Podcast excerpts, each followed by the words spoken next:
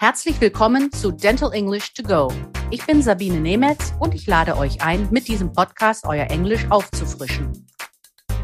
Ich möchte euch zeigen, dass es ganz leicht ist, sich im Praxisalltag auf Englisch zu verständigen. Jede Woche schauen wir uns eine bestimmte Situation in der Zahnarztpraxis an und trainieren die passenden Vokabeln und die richtige Aussprache. So, here is your weekly dose of language refresher. In today's lesson, we will be continuing with different kinds of x rays. So let's start. In our last lesson on types of x rays, we had a look at bite wing radiographs and periapical radiographs. We will continue with occlusal, panoramic, and cephalometric x rays as well as the standard computer tomography and the DVT.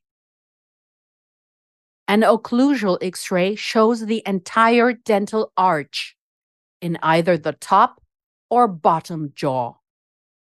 It is often used to check tooth development and placement in children, as this type of X ray is larger than most X ray types. Panoramic X rays are used to show the entire mouth in one image. It shows all the teeth in the upper and lower arch. This X ray machine rotates around the patient's head. A panoramic X ray is used to detect impacted teeth and jaw problems and diagnose bony tumors, and cysts. It is also used to plan a treatment for dental implants.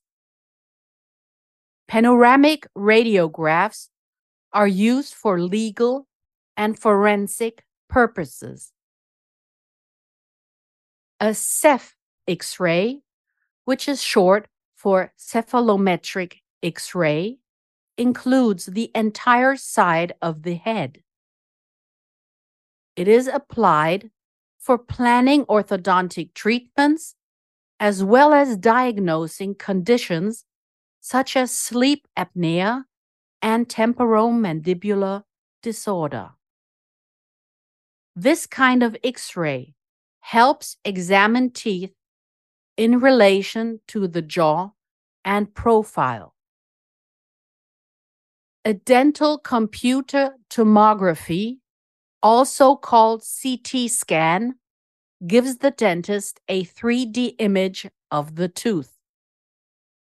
The dentist can look around and inside the tooth and jaw bone. It helps to know the exact dimensions and shape of the jaw bone, which is important for dental implant surgery, locating infections, and diagnosing abnormal lesions. The cone beam computerized tomography, CBCT, or digital volume tomography, DVT, is often performed in imaging centers and dental offices.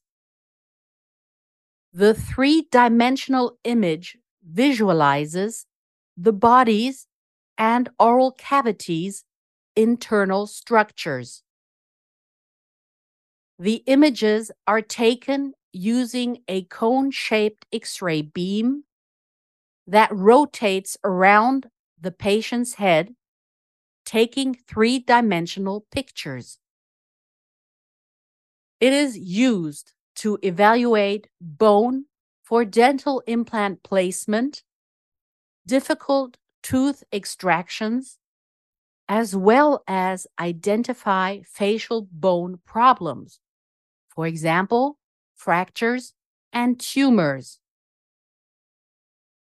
A DVT provides more detailed images than a CT scan with a lower radiation exposure.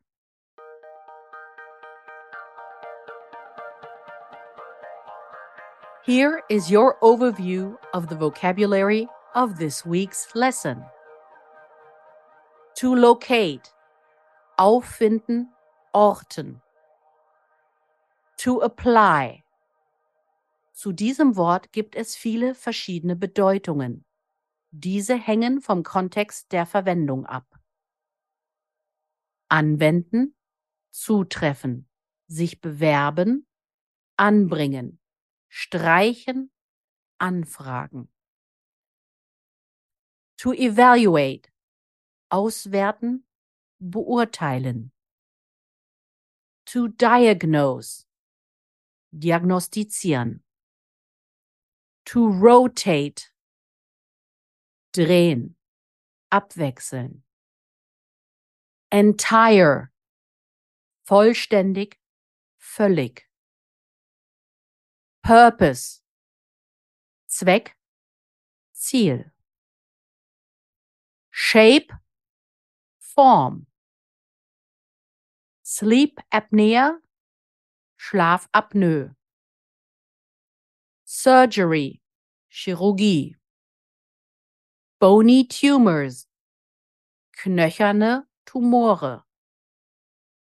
Tooth placement, Zahnstellung. Oral cavity, Mundhöhle. Exposure, Belastung, Belichtung, Enthüllung. Beam, Strahl.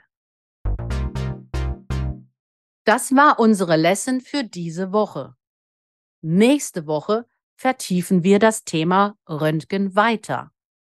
Wenn ihr noch mehr Dentalenglisch trainieren wollt, empfehle ich euch mein Buch Dental English, erschienen im Quintessenz Verlag oder auch die Monatszeitschrift Team Journal. Hier findet ihr in jeder Ausgabe eine Übung. Vielen Dank fürs Zuhören. Wenn es euch gefallen hat, dann abonniert diesen Podcast. Es gibt jeden Montag eine neue Folge überall, wo es Podcasts gibt. Wenn ihr Fragen habt, dann schreibt auf Instagram oder an podcast.quintessenz.de. Alle Links und Adressen findet ihr auch in den Show Notes. Ich sage goodbye and see you next week. Das war Dental English to Go mit Sabine Nemetz, der Englisch-Podcast für den Praxisalltag. Ein Quintessenz-Podcast.